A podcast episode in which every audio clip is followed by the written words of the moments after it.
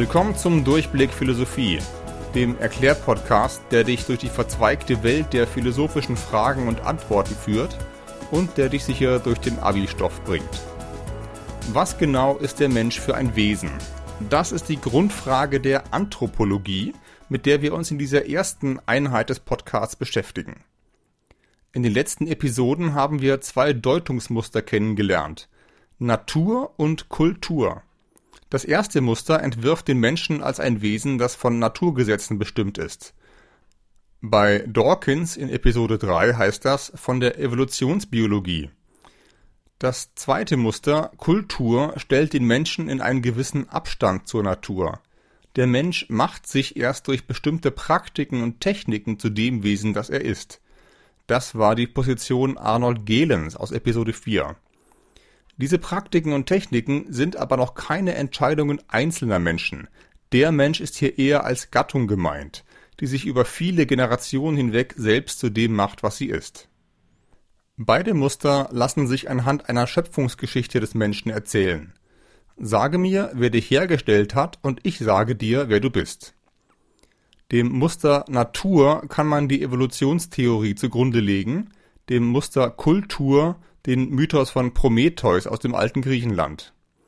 Heute blicken wir nochmals kurz auf die biblische Schöpfungsgeschichte, die in Europa enorm einflussreich war. Viele werden sie hoffentlich kennen. Laut den ersten Kapiteln der Bibel erschafft Gott den Menschen als sein Ebenbild und als Krone der Schöpfung. Er setzt ihn in den Garten Eden, den er bebauen und bewahren soll, der Mensch hat hier nicht nur eine herausgehobene Stellung, denn er ist Gott ähnlich, sondern auch eine besondere Aufgabe. Was sollen wir in der heutigen Zeit mit dieser Geschichte anfangen? Die großen Kirchen betonen inzwischen, dass die Schöpfungsgeschichte nicht als naturwissenschaftliche Erklärung zur Entstehung des Menschen zu verstehen sei. Glaube und Evolutionstheorie seien nicht unbedingt Gegensätze. Die Geschichte erzähle vielmehr, was für ein Wesen der Mensch sei. Ausgestattet mit einer Würde, die unschätzbar groß ist, denn sie kommt direkt von Gott. Und die Idee mit der Würde ist ja durchaus moderne kompatibel. Gott garantiert also unsere Würde als Menschen. Ist das glaubwürdig? Auf den ersten Blick hängt diese Frage von der Existenz Gottes ab. Existiert Gott überhaupt und wenn ja, wer ist er? Zu dieser Frage arbeitet die Philosophie schon über 2000 Jahre lang. Dabei hat sie viele interessante Gottesbeweise und Widerlegungen entworfen, die hier allerdings unseren Rahmen sprengen würden. Wir beschäftigen uns stattdessen mit dem französischen Philosophen Jean-Paul Sartre, der im 20. Jahrhundert gelebt hat und die Frage nach Gott aus einem ganz anderen Blickwinkel in Angriff nahm. Sartre fragt sich nicht, existiert Gott ja oder nein, sondern seine Frage lautet, wenn Gott existieren würde und unser Schöpfer wäre, wäre das für uns gut oder schlecht? Wie sieht es nun also mit der Schöpferhypothese aus? Hätten wir Menschen tatsächlich eine besondere Würde, wenn Gott uns gemacht hätte? Gemacht übersetzt Sartre als hergestellt. Herstellen ist eine planvolle Tätigkeit. Wer etwas herstellt, der hat damit einen Plan und sei er noch so merkwürdig. Sonst würde er es nicht herstellen. Er überlegt sich, was das herzustellende Ding eigentlich sein oder können soll. Was ist sein Zweck? Was ist der Grund dafür, dass es existiert? Diesen Grund nennt Sartre die Essenz. Es ist das, was das Ding in seinem innersten Kern ausmacht. Bei hergestellten Dingen kommt die Essenz immer vor der Existenz. Erst wenn ich mir überlegt habe, was für eine Art Ding ich herstellen will, kann es überhaupt existieren.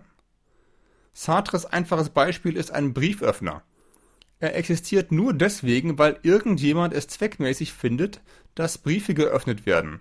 Der springende Punkt an diesem Beispiel ist nicht, dass der Brieföffner fast wertlos ist oder dass er nur einen sehr beschränkten Zweck hat, sondern dass sein Zweck ihm von außen zukommt.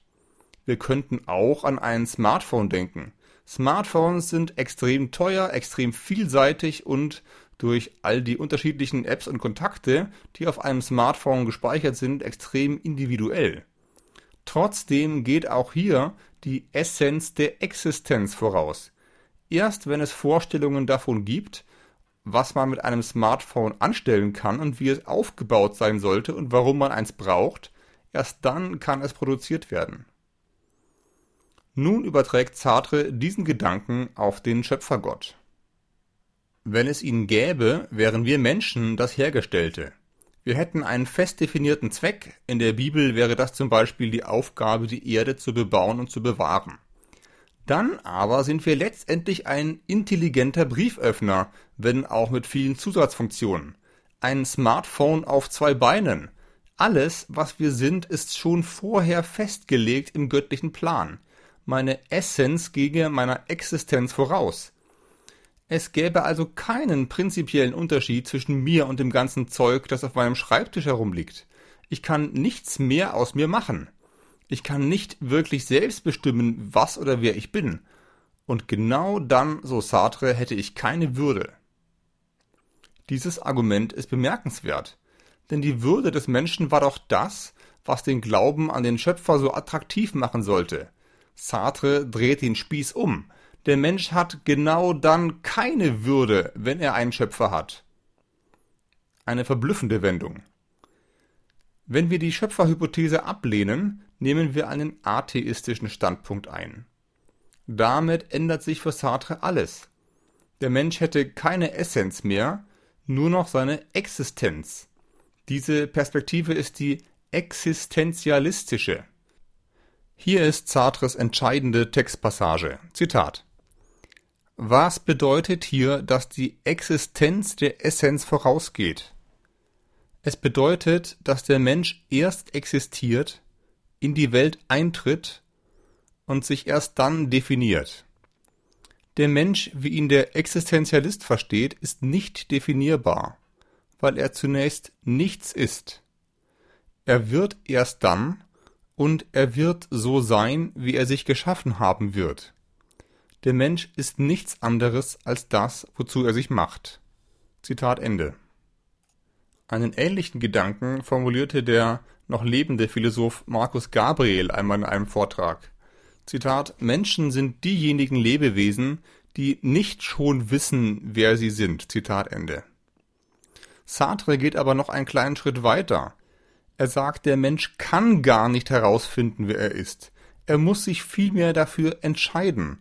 Denn genau das macht den Menschen zum Menschen. Er kann selbst entscheiden, was in der Zukunft sein soll und vor allem, wer er in der Zukunft sein will. Er ist, so Sartre, ein freier Selbstentwurf. Ein Entwurf ist allerdings auch nur das, eine Skizze, ein offenes Projekt. Menschsein heißt sein eigenes Projekt sein. Sartre fordert also, mach dich selbst zu deinem Projekt. Genau hier liegt auch der zentrale Unterschied zu den Perspektiven Natur und Kultur aus den bisherigen Episoden. Denn in diesen beiden Perspektiven gab es ja etwas außerhalb des Menschen, das festlegt, was oder wie der Mensch in Wahrheit ist. Sartre überträgt seine Kritik am Schöpfergott, wie wir gleich sehen werden, auch auf die Festschreibungen des Menschen als Natur- oder Kulturwesen. Die Natur kann man in einer engen Analogie zum Schöpfer sehen. Sie hat uns gemacht, sie ist der Punkt, aus dem wir herkommen und der unsere Lebensumstände bestimmt. Es ist ja einfach nicht zu bestreiten, dass mein Körper aus bestimmten chemischen Stoffen besteht, dass die Genetik einen ziemlich großen Einfluss auf mein Leben hat und so weiter. Und es stimmt schon. Menschen haben Triebe, sie werden getrieben. Sartres entscheidende Frage ist aber, sollen wir diesen Trieben folgen? Sollen wir uns treiben lassen? Allein die Tatsache, dass wir diese Frage überhaupt stellen können, unterscheidet uns von allen reinen Naturdingen. Ich möchte die Rede vom Getriebenwerden hier einmal sehr wörtlich nehmen und in ein ganz drastisches Bild fassen. Nach einer Überschwemmung treiben ein Baumstamm und ein Mensch den Fluss hinunter. Die Strömung ist so stark, dass der Mensch an seinem Kurs im Moment nicht mehr ändern kann als der Baumstamm, nämlich gar nichts. Er wird einfach getrieben. Aber selbst in diesem schlimmsten Fall von Getriebensein kann der Mensch sich immer noch entscheiden, mit Leibeskräften gegen die Strömung anzukämpfen. Er kann sein ganzes Leben daran setzen, zu versuchen, nicht unterzugehen. Und diese Entscheidung kann er selbst dann treffen, wenn der Kampf vergeblich ist Und selbst dann, wenn er weiß, dass es vergeblich ist. Selbst die Vergeblichkeit der Entscheidung ändert also nichts daran, dass man sie noch treffen kann und dass sie in irgendeiner Weise auch noch sinnvoll ist. Das ist gemeint mit Selbstentwurf. Und das ist es, was den Menschen vom Baumstamm unterscheidet. Denselben Gedankengang könnten wir nun auch für die Kultur ausformulieren. Auch Kultur treibt uns in bestimmte Richtungen. Denken wir nur an Gelens Institutionentheorie. Aber auch das nimmt uns die Frage nicht ab, ob und wie wir den Dynamiken der Gesellschaft nachgeben wollen. Und seien sie noch so stark. Hier mal ein ganz ausgefallenes Beispiel. Eine polygame Ehe aus zwei Frauen und drei Männern mag in unserer Kultur noch so stark abgelehnt werden. Die Leute werden reden, komisch gucken, vielleicht gibt es sogar staatliche Sanktionen.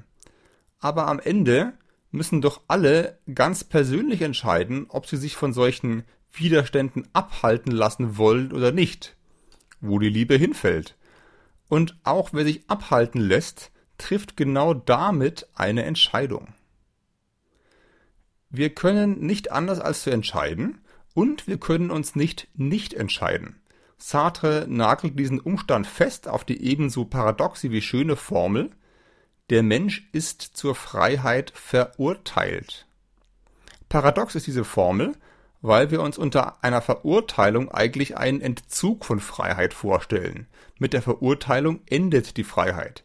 Im Existenzialismus ist es andersherum. Sartre will sagen, das Einzige, was die Freiheit nicht kann, ist sich selbst zu widersprechen. Wir sind nicht frei, unfrei zu sein. Wir können uns nicht dazu entscheiden, uns nicht zu entscheiden. Denn selbst wenn ich mich entscheide, mich in eine Gummizelle sperren zu lassen, hätte ich auch das wieder entschieden. Und wenn ich diese Entscheidung anderen überlasse, hätte ich auch das entschieden. Der einzelne Mensch macht sich selbst zu dem, was er ist. Bei Gehlen hieß dieser Satz noch, Institutionen formen den einzelnen Menschen. Diese Institutionen sind zwar von Menschen gemacht, aber eben nicht das Werk einzelner Menschen. Genau das sieht Sartre nun etwas anders. Der einzelne Mensch macht sich zu der Person, die er ist. Und die Person, die er ist, ist er aufgrund seiner eigenen Entscheidungen, zu denen auch all die Entscheidungen gehören, sich nicht zu entscheiden die nicht genutzten Gelegenheiten, die verpatzten Chancen. Sartre will hier sicher nicht dem amerikanischen Traum nacheifern nach dem Motto, du kannst alles erreichen, wenn du dich nur richtig anstrengst. Im Kino klingt dieser Satz toll, in der Realität liegt er meistens daneben. Wer etwa bei einem Unfall einen Fuß verliert, wird ganz sicher kein Profifußballer mehr. Das behauptet Sartre aber auch nicht. Er will vielmehr sagen, dass wir aus jeder Lage etwas Eigenes machen können. Freiheit heißt für Sartre nicht, dass jedes Ergebnis tatsächlich machbar ist, wenn man es nur wählt. Freiheit heißt lediglich, dass der Mensch in jeder Situation eine Wahl hat, dass er sich Ergebnisse dieser Wahl vorstellen und sich zu irgendeinem Versuch entscheiden kann. Wir können also nichts für die Umstände, in denen unser Leben startet, aber wir können alles dafür, welche Leben wir in diesen Umständen führen. Wir sind niemals reine Opfer unserer Umstände. Wir können immer etwas Eigenes aus unserem Leben machen. Und unser eigenes Leben ist im Ergebnis immer das, was wir daraus gemacht haben. Selbst wenn ich meinen Traumkörper niemals erreichen werde, kann ich trotzdem jetzt schon aufhören, kiloweise Chips und Gummibärchen in mich hineinzustopfen. Wer also mit seinem Leben unglücklich ist, kann bei Sartre nur sehr wenig Mitleid abholen. Unter allen Philosophen wäre Sartre mit Abstand die schlechteste Wahl für die Telefonseelsorge. Bleibt die Frage, ist diese Perspektive realistisch? Können wir wirklich ganz frei von allem selbst entscheiden, wer wir sein wollen? Eine einfache Situation aus dem Alltag. Ich weiß genau, warum ich den Schokoriegel nicht essen sollte. Ich entschließe mich fest, ihn liegen zu lassen. Vielleicht klappt das auch ungefähr fünf Minuten. Aber warum entscheide ich mich hier gegen meine Triebe? Weil ich auf meinen Körper achten soll. Aber wer sagt mir das? Ist diese Einsicht wirklich zu 100% auf meinem Mist gewachsen? Oder spielen da nicht Schönheits- und Gesundheitsideale der Gesellschaft eine Rolle? Das heißt, Natürlich können wir uns oft gegen unsere Triebe oder gegen unsere Erziehung entscheiden, aber wofür entscheiden wir uns dann? Entscheiden wir uns dann nicht nur für andere angeborene oder anerzogene Wünsche? Also für das, was irgendwie sowieso schon in uns drin ist? Ein treffendes Sprichwort sagt, ich kann nicht aus meiner Haut. Wie frei sind all diese Selbstentwürfe also wirklich? Zuletzt noch einige Worte zu Sartres Biografie. Sartre war hauptberuflich Gymnasiallehrer und schrieb seine Romane und seine philosophischen Abhandlungen in der Freizeit. Ab 1940 erlebte er die Besetzung seiner Heimat Frankreich durch die deutsche Wehrmacht und war vorübergehend sogar in deutscher Kriegsgefangenschaft.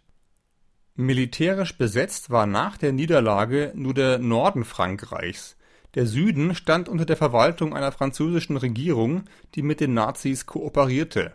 Nach ihrem Sitz in Vichy ist sie heute als die Vichy-Regierung bekannt. Sartre war in dieser Zeit mehrfach im südfranzösischen Widerstand aktiv, im Untergrundkampf ein riskanter Lebensplan, den er zum Glück nicht mit dem Leben bezahlen musste. Sicher hat Sartre diejenigen Franzosen verachtet, die sich den deutschen Besatzern andienten. Sie hätten allen Grund gehabt zu sagen, es geht eben nicht anders, ich bin Opfer meiner Umstände. Sartre wusste es besser. Auch wer aufgibt, wer einfach mitschwimmt, ist mitverantwortlich. Sartre wusste, dass er sich frei entscheiden kann, und er hat sich entschieden, nicht auf der falschen Seite der Geschichte zu stehen. Seine Philosophie und sein Leben passten hier zusammen. Wer bestimmt also, was der Mensch eigentlich ist? Die Natur, die Kultur oder der Einzelne selbst? In der nächsten Episode werden wir dies an einem Fallbeispiel durchgehen. Bis dahin freue ich mich über ein paar Sterne bei iTunes. Bis bald.